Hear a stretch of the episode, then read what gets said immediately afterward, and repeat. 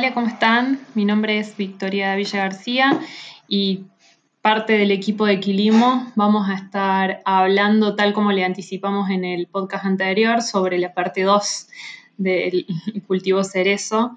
Ya un poco Pablo Alvarado, eh, nuestro invitado del equipo de Quilimo Chile, eh, nos estuvo contando sobre la fenología del cerezo. Eh, ahora vamos a, a hablar un poquito más sobre cuál es el consumo en cada etapa fenológica y cuál es la recomendación de riego para poder darle ya un cierre a este episodio.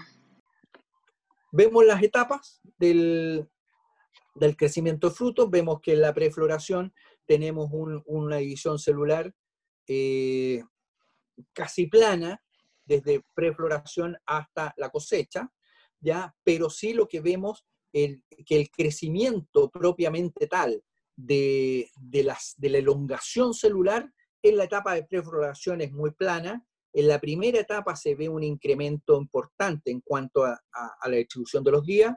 Posteriormente, en la etapa 2 tenemos un aplanado en cuanto a, la elongación. Y finalmente, en la etapa 3, definitivamente la, la elongación es muy fuerte hasta cosecha.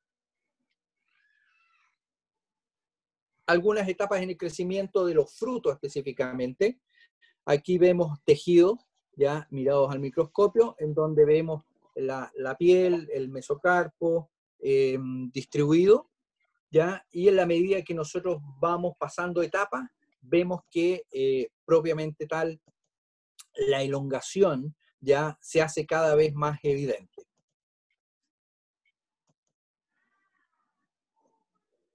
Bueno, Ahora la pregunta del millón que nos hacemos todos, bueno, ¿y cómo riego? ¿Cómo riego?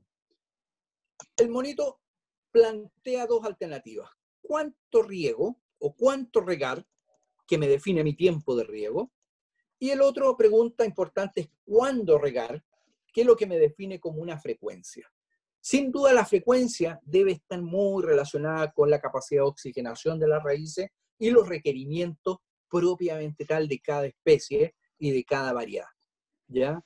En cuanto a regar, sin duda está orientado a la distribución de cómo voy a hacer mis riegos en el campo.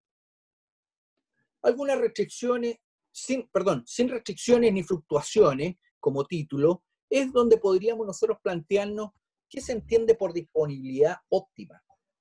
Definido eso, la definición establece que es un equilibrio continuo entre la oferta del agua presente en el suelo, es decir, la cantidad que yo tengo almacenada en mi estanque de suelo, y la demanda de agua generada por condiciones atmosféricas y moduladas por un índice de área foliar. Sin duda, ese índice de área foliar, es decir, la cantidad de hojas que yo tengo en mi árbol, me va a definir cuánta, potencialmente, cuánta agua es capaz la planta de poder transpirar. Sin duda, las plantas son una, una bomba de agua, extrae agua, sobre el 95% del agua eh, absorbida se va hacia la atmósfera. El 5% queda retenida a nivel de células para todo el trabajo propiamente tal de la planta. Este equilibrio, sin duda, es de tipo dinámico, o sea, es un equilibrio de flujo de agua. Entiéndase que el flujo de agua desde el suelo hasta la raíz versus el flujo de agua desde la hoja hacia la atmósfera. Son dos flujos distintos, ¿ya? Por lo tanto, en la medida tanto del flujo de agua desde la hoja hacia la atmósfera estará muy condicionado a las condiciones atmosféricas eh, imperantes al momento.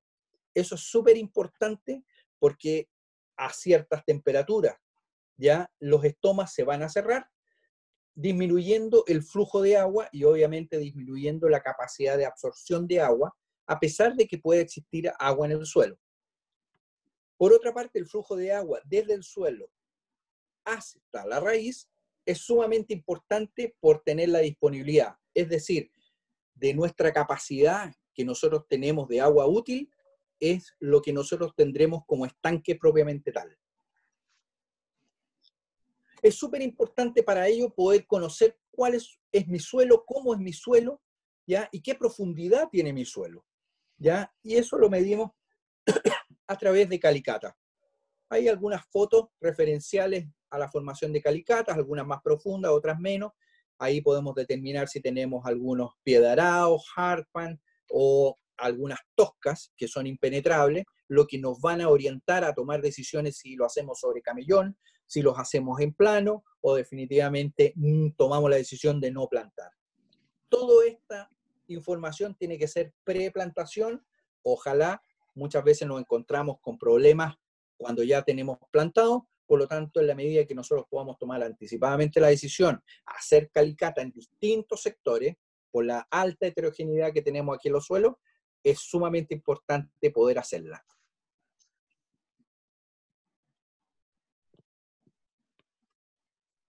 Otros niveles de eficiencia en distintos sistemas, esto ya lo conocen muy bien. El goteo, sin duda, lleva la mayor eficiencia. Microaspersión, a pesar de que hay muy pocos huertos de, de ah, regados como microaspersión en Chile, ya principalmente es goteo, ya eh, aspersor permanente, aspersor móvil, bueno, inundación e inundación de canal. Ahí tenemos las eficiencias, obviamente, de, de cada uno de los sistemas de riego.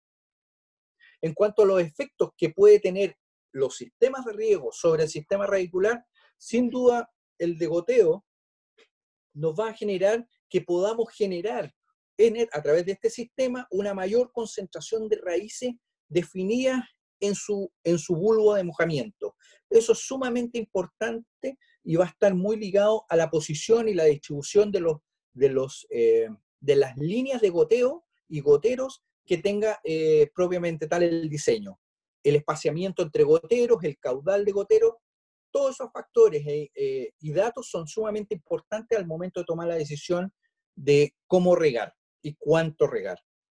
Además, el hecho de poder tener el riego por goteo genera un, un, mejor aprovechamiento y una mayor eficiencia en el uso del agua y de los minerales, entregándole la cantidad exacta y precisa para el crecimiento y desarrollo de las plantas. Por otra parte, eh, generamos las condiciones más adecuadas y óptimas para generar las humedades y zonas de humedecimiento, así como también eh, generar las condiciones de aireación que requieren las raíces. Las raíces son cuerpos vivos que sin duda requieren de aire y requieren de agua. Por lo tanto, debe estar siempre en un constante equilibrio que nos permitan poder desarrollar nuestra masa radicular. Por eso es súper importante la formación y lechura de calicata que nos van a permitir cuánto es nuestro suelo efectivamente eh, en cuanto a su profundidad, cuál, es realmente la profundidad efectiva en donde nosotros vamos a concentrar nuestra masa radicular. Por otra parte, sin duda, eh, el hecho de tener bulbos de mojamiento a través de riego por goteo nos disminuye ya las, las zonas de compactación propiamente tal, sin generar un gasto mayor por parte de la planta para el tema de la búsqueda de nuevos, exploración radicular, ¿ya? Y sin duda eso nos va a, generar que la planta, en vez de gastar esa energía, la utilice en otros requerimientos de mayor importancia. Y sin duda, bueno, el hecho de, de tener un bulbo de mojamiento o una zona de humedecimiento hace que mejore la capacidad de absorción y la localización propiamente tal de los nutrientes. Algunos efectos de la textura que son súper importantes tener en consideración al momento de diseñar un riego y, e instalar un, un huerto frutal, es sumamente importante que la distancia entre los, los goteros, ya propiamente tal, eh, o las líneas de, de, líneas de riego, ya están recomendadas, ya principalmente para suelos pesados, ya estamos hablando de suelos más arcillosos, tiene que estar entre 75 y un metro aproximadamente, ya. Eso va a depender mucho de la cantidad y el volumen que tenga eh, cada emisor que me esté proporcionando en la línea de riego. En cuanto a las recomendaciones para un suelo de textura franca, que es un suelo de textura media, va de 50 a 75 centímetros y en aquellos suelos que son más livianos, ya sin duda tenemos de 30 a 50 centímetros. Estas, estas distancias son, son relativas, son, eh, no son algo fijo ni estandarizadas, pero son un buen parámetro como para poder tomar e iniciar. Todo esto corroborado, obviamente, con las calicatas que son sumamente importantes. Algunos efectos que podemos tener por parte de la escasez y el exceso de agua, sin duda, la escasez de agua eh, durante la cuaja, que es a partir de la floración la siguiente etapa, y posteriormente la formación de fruto, sin duda va a afectar ya eh, la temporada siguiente. ¿Y cómo lo va a hacer? Con un mayor aborto de frutos. Sin duda, eh, eh, esa es la preocupación más importante ya que nosotros debemos cuidar, debemos cuidar los frutos. Para ello, la regulación de cómo poder regar en cantidad y en, en la frecuencia definida es lo que en este caso Quilimo les proporciona como herramienta. Una creciente deficiencia hídrica provoca sin duda una caída prematura en las hojas de verano. Esto genera una lignificación, una anticipación, por lo tanto, eh, genera una eh, precocidad en su producción y obviamente se ve afectada seriamente la calidad de la fruta. En cuanto a la insuficiencia hídrica en las hojas, ya esta comienza con un secado en las ápices de las hojas ¿ya? y en los costados marginales, ya obviamente terminando por secar la hoja.